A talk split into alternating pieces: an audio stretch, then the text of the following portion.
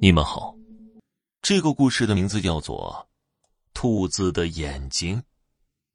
苏青最近感觉怪怪的，自从签收了那份快递，好像总有一双眼睛在盯着他，时时刻刻无处不在。青儿，你……田飞望着他，欲言又止。没事儿，不就是没被录取吗？没什么大不了的。苏青对田飞说的这番话，更像是在安慰自己。苏青、田飞，全国顶尖大学的高材生，同一个宿舍的舍友。苏青性格活泼外向，喜欢吃喝玩乐交朋友；田飞性子温和，喜欢泡图书馆宅宿舍。看似个性完全不同的两个人，却成了最要好的朋友。两个人申请了美国的同一所高校，想要出国继续深造。毕竟国内就业形势严峻，想要有个令自己满意的工作，就必须有让老板满意的能力。但天不随人愿，苏青没有通过面试被刷了下来。我见你最近心神不宁，以为你还在纠结这件事。田飞小心翼翼的说道，生怕一不小心触碰到苏青心中的疙瘩。不是的，我只不过最近一直在做同一个梦。这个梦弄得我心慌慌的。苏青说起这个梦，原本疲惫的面容变得紧张兮兮。梦中是早已离世多年的爷爷坐在雾蒙蒙、阴森森的红木堂前，手里拿着个红眼睛的小白兔馒头，笑着朝他招手。红眼睛的小白兔馒头是苏青的最爱。爷爷有孙儿四人，但只给苏青做过红眼睛的小白兔。所以，在苏青心中，红眼睛的小白兔不仅仅是个馒头，更是爷爷对他的一种偏爱，或者说，是他们祖孙二人的秘密约定。但诡异的是，就在苏青欣喜的跑向爷爷时，他手中的小白兔忽然变得面目狰狞，红亮的双眼流出黑浓的液体，恶狠狠地朝他扑了过来，撕咬着他。苏青被咬得面目全非，向爷爷求助时，却发现爷爷在一旁诡异的笑着。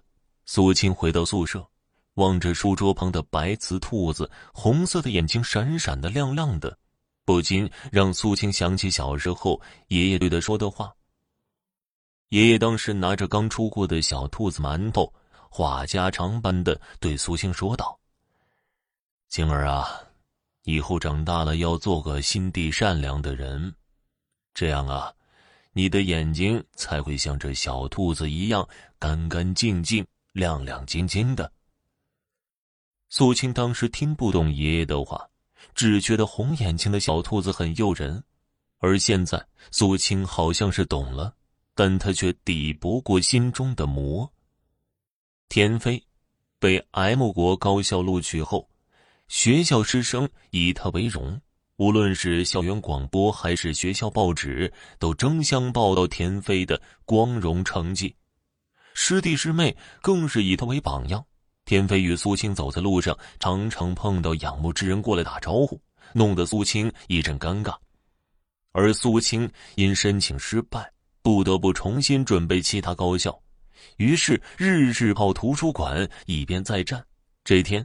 苏青从书中回过神来时，夜色已深，四周早已空无一人。偌大的图书馆空空荡荡，只有头顶上的白炽灯散发着刺眼的光。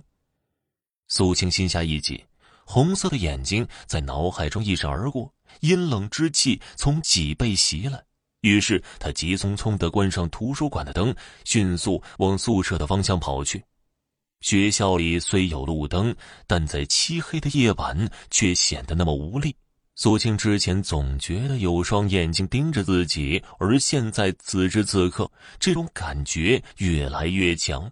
耳边的风声呼呼刮过，他觉得背后的眼睛也在步步紧逼，越来越近，近到能够抓住自己。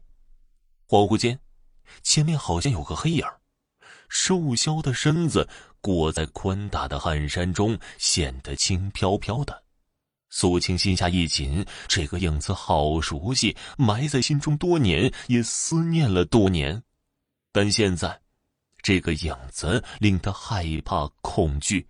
梦中场景历历在目，其中的身影与眼前所见渐渐重叠。苏青不知该怎么办，是停下来，还是继续往前跑去？望着面前越来越近的黑影，感觉到身后渐渐逼近的眼睛，站在空旷的黑夜中，苏青不知所措，恐惧慢慢占据全身，攻破他的防线，苏青崩溃了。苏青睁开眼睛时，就见父母疲惫的面容，金黄的微光洒在他们身上。望着他们关切的目光，苏青觉得恐惧渐渐消散，所有的一切都不那么重要了。妈妈，你看看我的眼睛，还是跟小时候一样清澈明亮吗？嗯，一样。妈妈，田飞呢？他在哪儿？他应该在学校吧？你要找他吗？谁要找我呀？田飞拎着一篮子水果站在门口，笑着说道：“菲菲。”苏青见田飞的到来，有些惊讶。躺了两日，感觉好点了吗？医生说你长时间高强度学习，又加上压力太大，身体承受不住了。田飞心疼的说道：“梦到离世的爷爷朝他招手。次日深夜，他重病进医院。”田飞。我有话要跟你说。苏青望着温柔的田飞，思索良久，才缓缓说道：“什么话呀，都留在以后再说吧。今天呢，你就好好的休息。明天我回家一趟，来来回回至少一周，所以你自己好好的。可是菲菲，我有话对你说。什么话？电话里说吧。天太晚了，我先回去了。”田飞说罢，急匆匆的出了医院。清晨的夜晚总是最难熬的，苏青害怕那个缠绕他好久的梦会再次出现。他攥着被角，望着窗外点点星光，思绪回到多年以前。那时候的晚上，满天星光，像是一个个小小的眼睛，忽闪忽闪的，漂亮极了。每到那个时候，苏青就会拿着小马扎，拉着爷爷坐在高大的梧桐树下，闻着清香的梧桐花。听爷爷讲故事，其实，爷爷只会讲一个故事——小兔子的故事。故事中的小兔子眼睛看不见，但它从不抱怨，每天都笑呵呵的。其他小动物见了都很奇怪，于是问他：“你眼睛看不见，怎么还那么开心呢？”小兔子笑着答道：“你们每天都会跟我描述自己的所见所闻，时间久了，我也知道花儿的颜色、风儿的样子了，所以。”我要谢谢你们。苏青想着想着笑了出来。这一晚，苏青睡得最安稳，心中的魔已经离开，真正的苏青也回来了。青儿，晚上九点来永新楼顶层，不见不散，不要跟其他人说。苏青一大早就收到田飞发来的短信，心中虽然疑惑，但还是去了。菲菲。你不是回家了吗？苏青望着田飞的背影，疑惑的说道：“是啊，把你的手机给我。”田飞转过身来，笑着说道。苏青将手机递给田飞，望着他一系列的动作。菲菲，不管你为何还在学校，我都要跟你坦白一件事情，不然就要耽误了，已经耽误了。田飞将手机扔在地上，脸上的表情变得狰狞。什么？我已经被美国那边放弃了，没有及时回复他们，他们默认我放弃了。田飞，对不起，我不知道，我以为还有时间，对不起。那录取通知书被我藏起来了，我我不是人。我们再给那边打电话，好不好啊？你这么优秀，他们肯定会要你的。苏静，我拿你当最好的朋友，你却这么对我。你不是不知道我爸妈对我的严厉，不是不知道，我为了这份录取通知书所付出的心血。田飞说着，坐上露台的栏杆，望着满天繁星，泪流满面。苏青生怕田飞干傻事小心翼翼的走到栏杆处，想要将他拉下来。还记得吗？这个永新楼是我们两个的秘密基地。每次逃课，我们都会买一堆零食，坐在这里说悄悄话。苏青，你上来吧，我们再像以前一样好好聊聊。田飞淡淡的说道。苏青犹豫片刻，与田飞背对着坐在护栏上。青儿，你知道吗？人生啊，就像胡适先生说的：“我与我周旋。”自从知道这件事情后，我就在自我斗争。我不知道该怎么办。我恨你，可是我不舍得你去坐牢。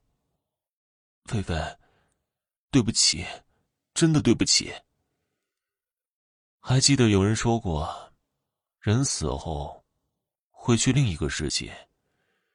那里的世界，可能比这儿的更美好吧。我先走了。田飞说完，身子像断了线的风筝往前倾。苏青见状，急忙转身去抓他，可是回头间却见田飞脸上露出诡异的笑容。苏青还没想清楚，身体便随着惯性往后仰去。耳边的风声呼啸而过，满天的繁星亮晶晶的，煞是好看。想到眼睛亮晶晶的小兔子躺在血泊中的他，露出了微笑。